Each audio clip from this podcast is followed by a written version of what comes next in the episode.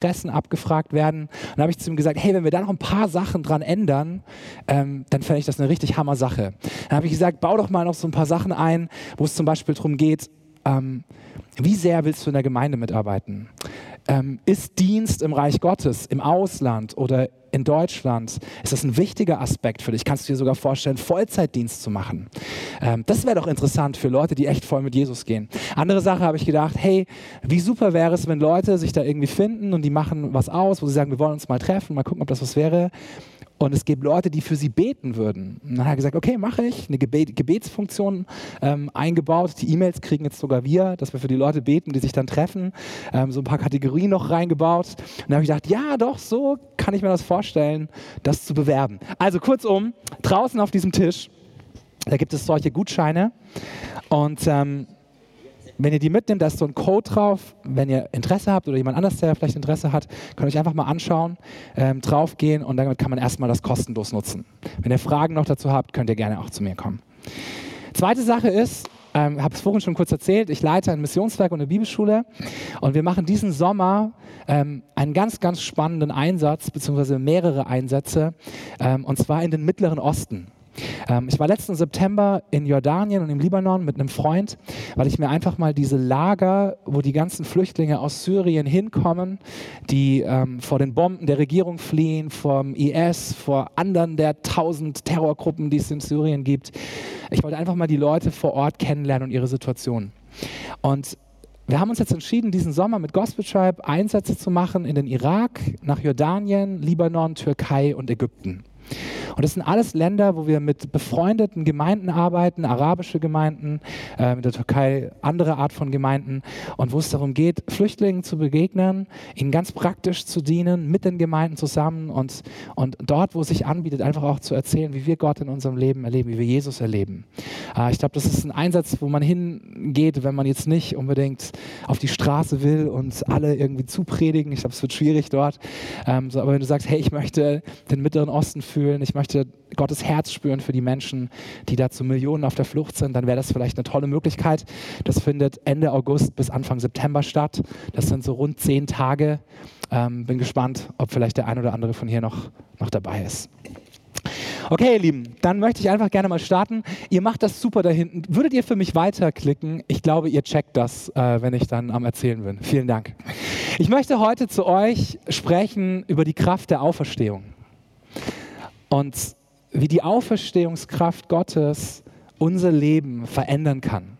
Es geht ja immer noch um Petrus und der Text, um den es heute geht, da geht es darum, dass Petrus vor dem leeren Grab steht und sieht, dass Jesus auferstanden ist. Aber eins ist ziemlich logisch, wenn wir über die Auferstehung sprechen, dann müssen wir auch über das Kreuz reden an dem Ort, an dem Jesus sein, sein Leben gegeben hat. Und vielleicht fange ich einfach mal an, damit euch eine Geschichte zu erzählen, die mir vor zwei Jahren passiert ist und die ganz gut passt, weil wir ja in zwei Wochen die Europameisterschaft haben in Frankreich. Also, vor ziemlich genau zwei Jahren haben wir einen Missionseinsatz nach Brasilien gemacht. Und ich wusste noch nicht, dass Deutschland es ins Endspiel schaffen wird, aber wir haben, wir haben ganz strategisch den Anfang des Einsatzes einfach auf einen Tag nach dem Finale gelegt. Dann habe ich gedacht, hey, dann habe ich zumindest noch die Chance, das Finale in Rio zu erleben. Und dann war irgendwie Deutschland im Finale. Und dann habe ich mich mit meiner Frau mal hingesetzt und ich habe gesagt, hey, was wäre so das Maximum, was ich für ein Fußballticket ausgeben dürfte? Ja?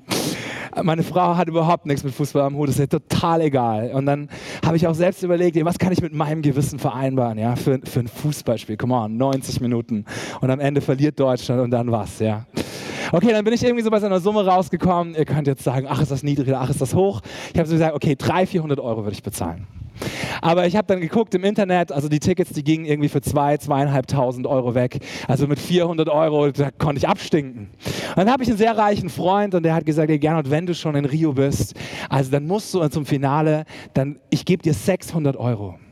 Hm, habe ich zusammengerechnet, habe gedacht, hey, da bin ich schon fast bei einem Tausender oder bei einem Tausender. Hey, wenn ich richtig Glück habe und da sind ein paar, die auf ihren Karten sitzen bleiben und ich bin kurz vorher vorm Stadion, auf jeden Fall, ich bin da hingefahren eine Riesenpulk von Menschen, viele schon auf dem Weg durch die Absperrung ins Stadion rein. Mein Herz hat geklopft. Ich habe gedacht, hey, will ich, das, will ich da irgendwie reinkommen? Und dann sah ich die Typen ne, mit ihren Schildern. Nicht die, die verkauft haben, sondern die gesucht haben. Biete zweieinhalbtausend Ticket, jede Kategorie, äh, 2000, zweieinhalbtausend Euro, äh, Dollar, jede Kategorie. Und ich so gedacht, hey, ich kann abstinken mit meinen tausend Euro. Was will ich hier? Ne? Und ich stand da und ich habe alle meine Fälle dahin schwimmen sehen. Und ich wollte unbedingt in dieses Stadion. Und auf einmal kommt ein Mann zu mir mit, einer Frau, mit seiner Frau zusammen und einem kleinen Kind und sagt, ich habe noch ein Ticket, dritte Kategorie, ich gebe es dir für 1000 Dollar.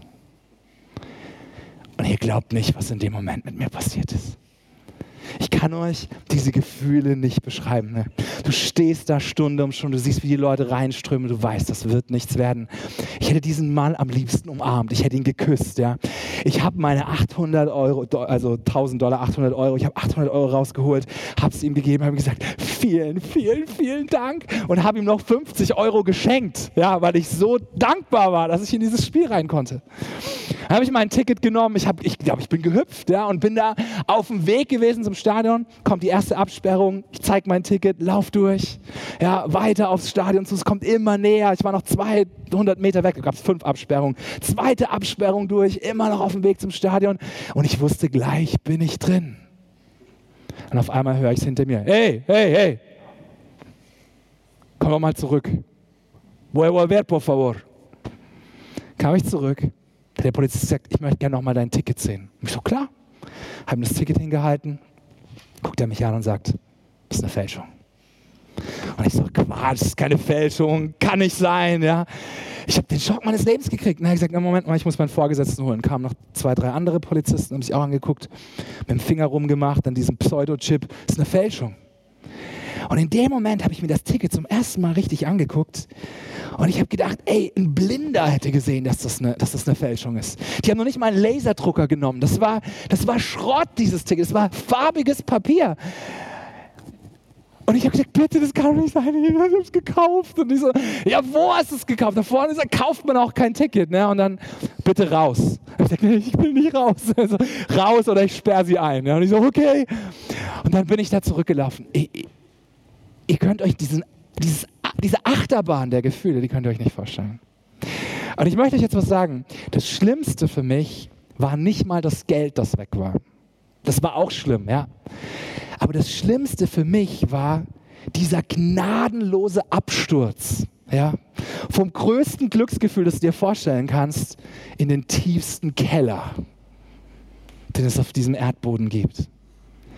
Weißt du, wenn ich nicht reingekommen wäre, alles klar, dann hätte ich halt gewusst, es war halt einfach zu wenig Geld. Aber das Gefühl zu haben, du bist drin und dann nicht rein zu können, das hat es so dramatisch gemacht. Ich erzähle euch gleich, warum ich euch diese Geschichte erzähle. Der eine oder andere von euch hat vielleicht kein Fußballticket in seinem Leben gekauft, aber du kennst das vielleicht, ähm, kannst dich an einen Moment erinnern, wo du richtig verliebt warst in jemand. Ja, also herzlichen Glückwunsch, wenn es dann auch die Person wurde, die du geheiratet hast oder dabei bist zu heiraten. Aber ich kann mich erinnern, ich war, ich war 15 und da war dieses eine hübsche Mädchen, ja, mit dem alle zusammen sein wollten. Und irgendwann hat sie ihr Interesse für mich entdeckt und tatsächlich, wir waren zusammen. Sie war meine Freundin. Das war noch die Zeit, wo man alle zwei Wochen Jubiläum feiert, weil man ja nie weiß, wie lange es noch hält. Ne? Und dann bist du da und, und, du bist so stolz, ja, und du bist so voller Freude und alle deine Erwartungen und Hoffnungen und was das Leben schön macht, projizierst du auf die eine Person. Und dann an meinem Geburtstag hat mit mir Schluss gemacht. Ist zu ihrem alten Freund zurückgegangen. Und mein armes Herz war zerrissen, ja. 15-Jähriger mit Liebeskummer. Es hat mir echt was ausgemacht. Ich möchte den Sack zumachen. Schaut mal, wir reden hier über Petrus. Und ich habe gesagt, um zu verstehen, was die Auferstehung für, Je für Petrus bedeutet, als er zu diesem leeren Grab kam, müssen wir erst verstehen, was in ihm vorging, als er das Kreuz gesehen hat. Hey, guck mal, Petrus, wir erzählen oft über den, wenn wir irgendwie erklären wollen, dass auch die Jünger Fehler hatten und dass auch die Apostel nicht perfekt waren und so. Alles schön und gut. Aber ich möchte mal so ein paar Details über Petrus sagen, die finde ich echt beeindruckend. Also Petrus hatte ein kleines Business, hat da am See gefischt, von seinem Vater wahrscheinlich die Boote bekommen. Und damit hat er sich und seine Familie ernährt. Und auf einmal kommt Jesus vorbei, ein Mensch, und er sagt, ey, Petrus, folgt mir nach.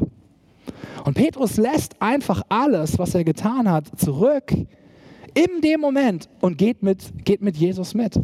Ja, seine ganze Existenz lässt er einfach hinter sich, weil irgendetwas an Jesus ihn so krass gepackt hat. Dann in einer Geschichte in Evangelien liest du, dass Jesus die Schwiegermutter von Petrus heilt. Petrus hat gesagt, nein, tu es nicht, aber er hat es gemacht. Ja? Also Petrus, Jesus heilt die Schwiegermutter von Petrus, aber daraus lernen wir etwas. Petrus hatte eine Frau. Und ich weiß nicht, ob du dir schon mal darüber Gedanken gemacht hast, als, als Jesus ihn so gerufen hat und gesagt hat, hey, folg mir nach, da hat Petrus nicht nur ähm, irgendwie sein Business zurückgelassen, sein Lebenserwerb, sondern er hat seine Frau zu Hause gelassen. Ich glaube jetzt nicht, dass die nur Stress hatten und deswegen, dass deswegen gegangen ist, aber er hat gewusst, das ist der Moment in meinem Leben. Ich muss diesem Jesus nachfolgen. Und seine Frau, die saß daheim, während er da als äh, mit Jesus, mit so einem dahergelaufenen Wanderprediger durch die Gegend zog. Guck mal, dann war das mit Jesus ja auch nicht so, dass der mit denen irgendwie so ins Wellness-Hotel gegangen ist, sondern ich kann mich an die eine Stelle erinnern in den Evangelien, da kam ein Mann zu ihm und hat gesagt, hey Jesus, ich möchte gerne mal sehen, wo du so lebst. Und dann sagt Jesus, ey, ich habe nicht mal einen Ort, wo ich meinen Kopf hinlegen kann. Ja, die Füchse haben das, aber ich habe keinen Ort. Jesus hat draußen geschlafen, auf den Feldern geschlafen. Sie kamen in irgendein Dorf, da haben sie ihn nicht angenommen, da haben sie ihn rausgejagt. Dauernd der Stress mit den Pharisäern. Ziemlich früh war klar, dass sie Jesus umbringen wollen. Also, dass Petrus all das in Kauf genommen hat, das spricht für mich davon, dass er wirklich alles auf eine Karte gesetzt hat. Alles auf eine Karte.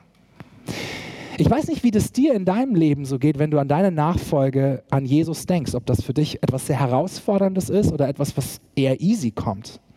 Also jetzt mal so zu, zu, diesem Punkt mit, mit Business. Ich kann mich gut erinnern, als ich damals auf die Bibelschule gegangen bin und meine ungläubige Verwandtschaft hier aus Stuttgart, die haben mir gesagt, du wirst niemals eine Familie ernähren können.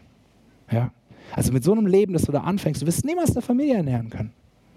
Ich habe einen Freund in der Schweiz, der verdient gerade so um die 10.000 Franken im Monat. Andere Dimension. Ja.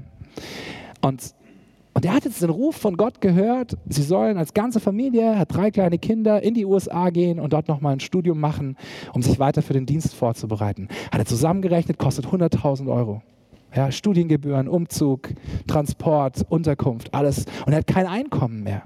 Und er merkt, da ist auf einmal der Ruf von Jesus, aber seine Lebensgrundlage, sein schönes, bequemes Leben in der Schweiz liegt einfach hinter ihm. Beziehungen.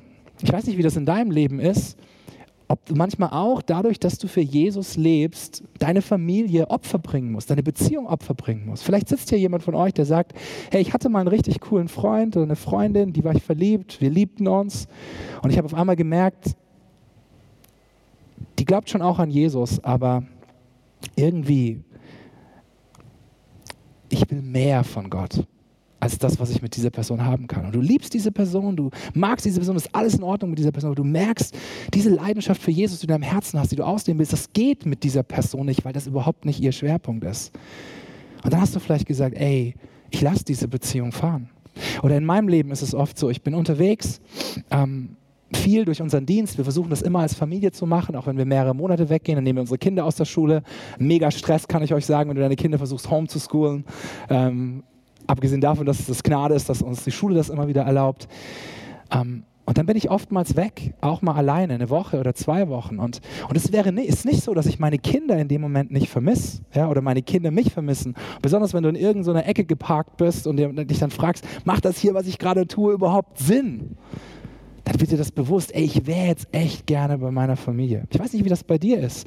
Ob du vielleicht sagst, oh, ich arbeite hier im Jesus-Treff mit, ich arbeite bei irgendeiner Freizeit mit, bei irgendeinem Projekt mit und ich merke, meine Beziehungen, die könnte ich viel intensiver leben, wenn ich das nicht tun würde, aber ich tue es für ihn. Ja? Unannehmlichkeiten. Ich weiß nicht, was das in deinem Leben ist, aber wenn man, wenn man für Jesus lebt, dann, dann merkst du, du bringst Opfer mit deiner Zeit, mit deinem Geld, ähm, in ganz, ganz vielen Bereichen. Pass auf, all das ist das, was Petrus gemacht hat. Er hat alles auf eine Karte gesetzt. Er hat alle Erwartungen auf eine einzige Person projiziert, auf Jesus. Und dann passiert das. Nächstes bitte. Auf einmal passiert etwas, wovon Jesus immer wieder gesprochen hat, aber was Petrus irgendwie nicht an sich rangelassen hat. Sie sind auf dem Weg nach Jerusalem und auf einmal sagt Jesus zu seinen Jüngern, hey, die werden mich hinrichten, ich werde sterben. Und könnt ihr euch erinnern, was Petrus sagt zu Jesus? Er sagt, Jesus, niemals, niemals. Das darf nicht passieren. Vielleicht hat er innerlich gedacht, ich habe alle meine Hoffnung auf dich gesetzt. Ich habe ich hab alle meine Träume in dich gesetzt. Ich bin dir nachgefolgt. Wie, du willst sterben? Das mit Auferstehung, das hat er nicht gecheckt in dem Moment. Er, er hört nur, Jesus will sterben und auf einmal kommen sie und holen ihn wirklich. Auf einmal verrät ihn Judas wirklich. Auf einmal greifen sie ihn und peitschen ihn aus und da kommen keine Engel, die ihn befreien. Auf einmal wird er ans Kreuz genagelt und auf einmal gibt Jesus den Geist auf und sie legen ihn in ein Grab. Alles, wovon, je, von, wovon Petrus geträumt hat, war in dem Moment kaputt. Als ich dieses Feld schon gekauft habe, war meine Hoffnung dahin, bei diesem Spiel dabei zu sein. Als dieses Mädchen mit mir Schluss gemacht hat, da wusste ich, sie wird meine Träume nicht äh, irgendwie zum Blühen bringen. Und für Petrus war klar, mein Leben ist gescheitert. Paulus sagt das mal so. Er sagt, wenn die Auferstehung nicht stimmt, dann sind wir Christen die blödesten aller Menschen. Überleg das, mach dir mal darüber Gedanken. Wenn die Auferstehung nicht stimmt, wir sind die blödesten aller Menschen. Wir glauben an etwas, was gar nicht so ist. Wir, lauf, wir, wir, wir laufen einem Märchen hinterher, einer Märchenvorstellung. Das Schlimme ist dabei ist noch, wir versuchen noch andere Leute dazu zu bekehren, auch an dieses Märchen zu glauben. Wir geben Opfer an einen Gott, der tot ist. Wir leiden für einen Gott, den es gar nicht gibt. Wir gehen zum Friedhof und wir lügen uns was in die Tasche, dass wir diese Leute wiedersehen werden und sie sind für immer weg. Und als Jesus tot war, war für Petrus klar, mein Leben ist vorbei. Und als ich gebetet habe für euch und für diese drei Gottesdienste hier auch, habe ich das Gefühl gehabt, dass es Leute gibt hier, auch in diesem Raum, die irgendwie diese Art von Tod gerade spüren. Dein Glauben zieht dir die unter den Füßen weg, der Boden unter den Füßen weg.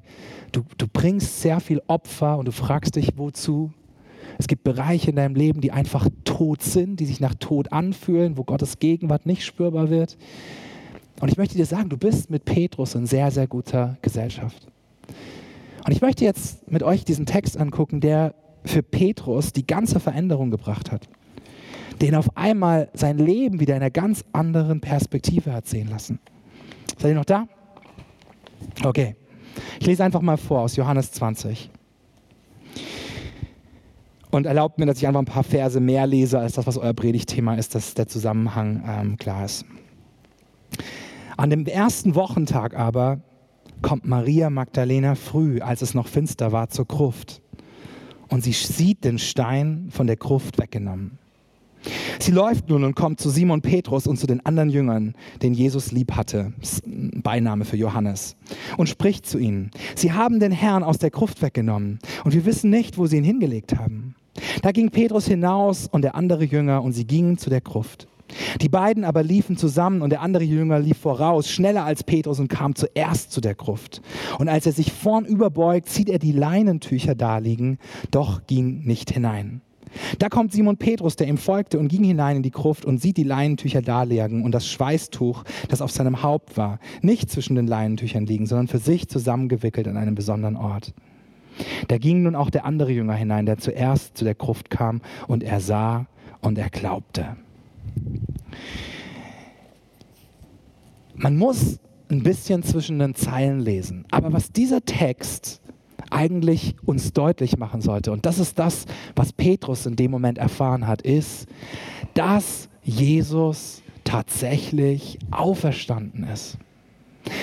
Guck mal, ich mache euch mal so aufmerksam auf so ein paar Dinge, die in diesem Text zu finden sind. Als erstes steht da, dass es am ersten Wochentag war. Da steckt eine Botschaft drin. Ich weiß, das erkennt man so nicht, aber dafür bin ja ich da heute.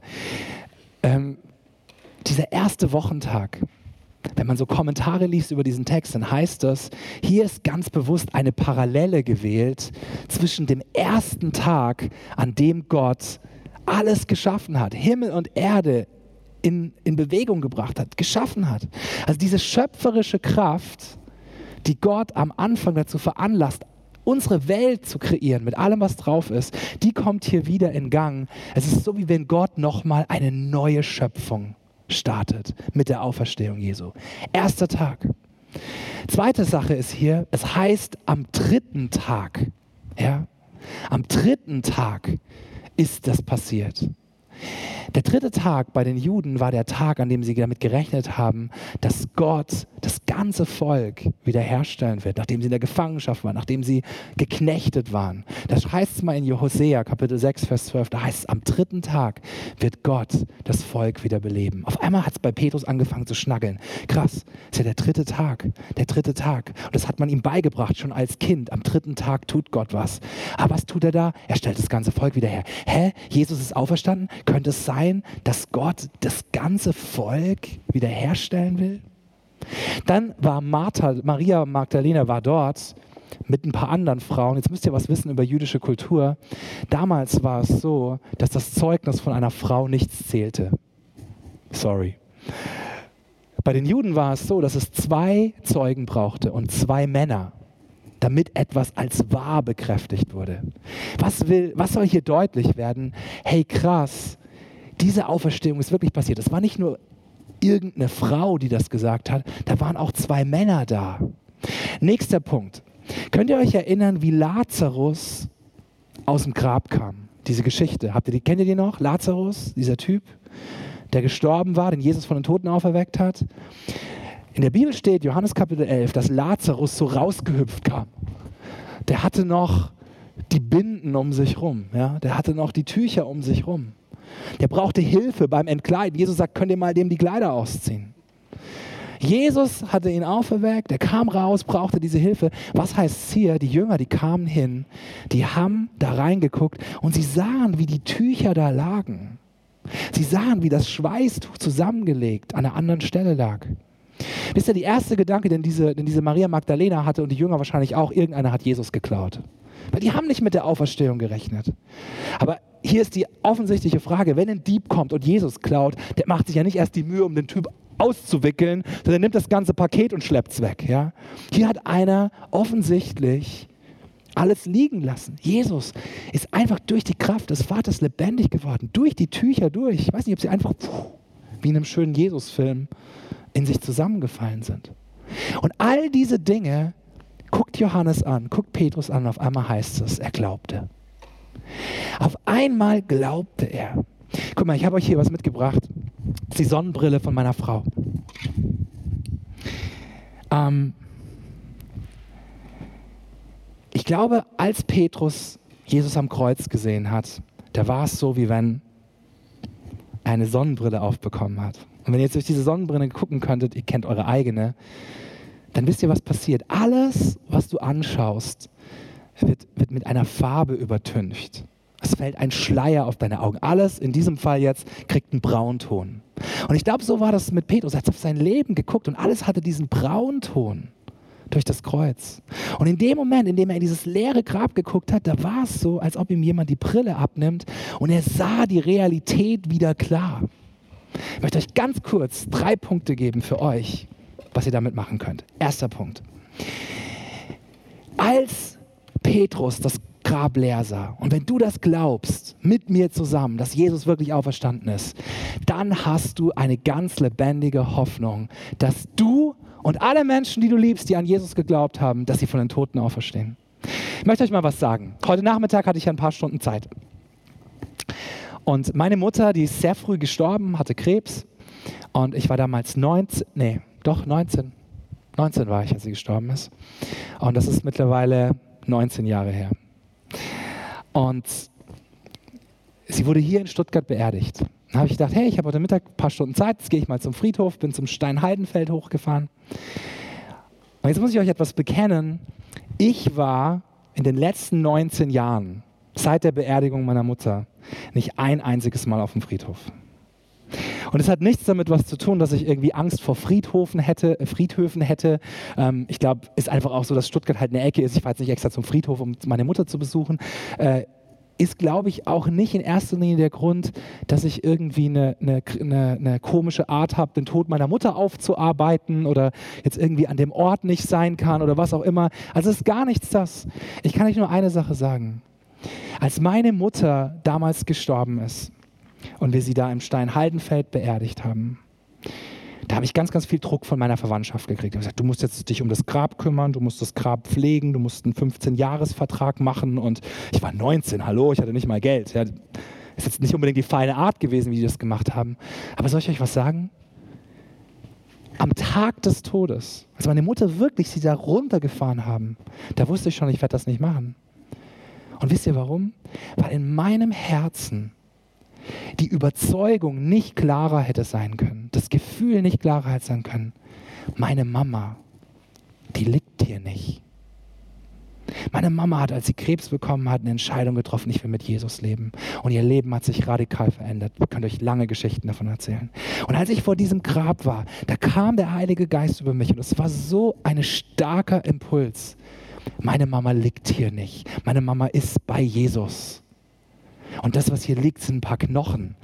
Ich muss nicht irgendwo hinfahren, um Knochen zu besuchen. Und ich muss schon gar nicht dafür bezahlen, dass ein Gärtner Knochen mit Blumen versieht. Wisst ihr, als meine Mama in ihrem Zimmer lag und als sie die letzten Atemzüge gemacht hat, da saß ich da und mein Herz war natürlich sehr, sehr offen, es war sehr, sehr verletzlich, es war eine schwierige Zeit für mich. Und ich habe in dem Moment wirklich, und das ist jetzt nichts in der Bibel, aber es ist meine persönliche Erfahrung, ich habe das gesehen wie eine Brücke, ja, und war sehr hell und ich habe meine Mama gesehen von hinten, wie sie da drüber gegangen ist. Und diese Brücke war verbunden zwischen hier und irgendetwas, was Herrliches dahinter war. Ich habe meine Mama darüber gehen sehen und ich wusste irgendwie, ich kann da jetzt nicht rüber. Meine Zeit hier auf der Erde ist noch nicht abgelaufen. Aber ich habe, ich kann es schwer in Worte packen, ich habe diese Verbindung gespürt. Und die Bibel sagt ja sogar, dass es eine Wolke von Zeugen gibt. Ja, Hebräer Kapitel 12, die die wie in einem Stadion sitzen und uns beim Laufen zuschauen. Ich weiß nicht, ob meine Mama mich sieht, aber ich wusste eins ganz klar, das war so klar für mich, das hier, das sind so nur Knochen. Und heute bin ich hingefahren und das Grab war weg. Ich habe wirklich wie die Frauen und die Jünger, ich habe das Grab gesucht, ich habe einen Gärtner gesucht, den ich fragen kann, wo haben sie sie hingelegt? Ja? Ähm, und als ich es nicht gefunden habe, bin ich durch die Gegend gelaufen, ich habe die Knochen nicht gefunden. Und dann war einfach nur wieder der Gedanke zurück. Ich bin nicht mehr hier. Ich bin da, aber nicht, nicht da, wo diese Knochen sind. Wenn du an die Auferstehung glaubst, dass Jesus von den Toten auferstanden ist, dann ist das, das die Versprechung an dich, dass du auferstehen wirst. Und dass die, die in Jesus gestorben sind, die du liebst, dass du sie auch wiedersehen wirst. Das macht die Auferstehung für dich. Punkt Nummer zwei.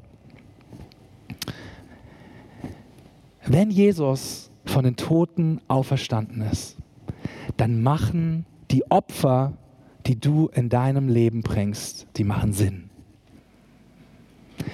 Die Opfer, die du für Jesus bringst, wenn er nicht auferstanden ist, machen keinen Sinn. Kennt ihr, könnt ihr euch erinnern, in der fünften Klasse, die meisten von euch haben das erlebt, als ihr in Sachkunde oder wie auch immer dieses Fach heute heißt, ein Experiment gemacht hat. Und zwar hat man euch gebeten, ein Glas mitzubringen, Erde reinzumachen und dann Bohnen einzupflanzen. Wer kennt das noch? Alright. Ihr wart auch in der Schule, ihr anderen, oder? Also nochmal kurze Zusammenfassung.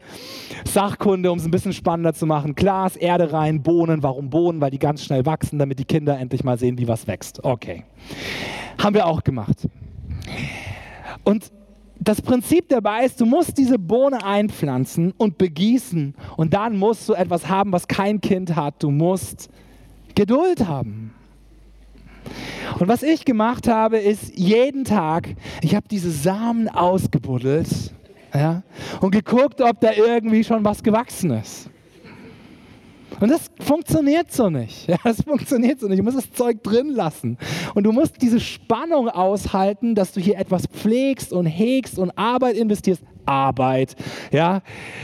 Und dann kommt, über kurz oder lang, kommt das Resultat. Und schaut mal, genauso ist es mit dem Leben, mit, äh, mit dem Glauben an die Auferstehung. Du glaubst als Christ, dass diese Zeitspanne auf der Erde die 80 Jahre, 60, 70, vielleicht manche nur 30, I don't know. Diese Zeitspanne, die du auf der Erde hast, egal wie lang sie ist, du glaubst, dass sie nur ein Hauch ist im Vergleich zu der Ewigkeit, die Gott für dich hat in Herrlichkeit. Seid ihr mit mir? Ja? Das ist nicht unsere Perspektive, weil wir leben im Hier und Jetzt. Aber wenn wir dann einen Schritt zurückgehen und das uns angucken, dann ist das unsere Perspektive. Wenn ich das nicht glaube, wenn ich ein Atheist bin oder ein funktionaler Atheist, wisst ihr, was das ist, ein funktionaler Atheist? Das sind Christen, die leben wie Atheisten. Ja? Wenn du ein Atheist bist, dann gehst du davon aus, dass dieses Leben, das du hier auf der Erde lebst, alles ist, was es jemals geben wird. Und dann muss ich sagen, dann würde ich auch anders leben. Wenn das auf der Erde alles ist, was auf uns wartet, dann würde ich, glaube ich, ein Leben leben, wo ich sage, okay, ich möchte das Leben so sehr genießen, wie es geht, die paar Jahre, die ich hier habe. Ich möchte so wenig Probleme und Schwierigkeiten wie irgendwie möglich und jede Form von, von Konflikt versuche ich zu vermeiden. Ja, weil danach ist es aus, also besser die paar Jahre genießen, bevor ich wieder zu Staub zerfalle. Vollkommen normal, dass man so lebt, wenn man nicht an etwas danach glaubt. Aber jetzt kommt Petrus und er sieht die Auferstehung.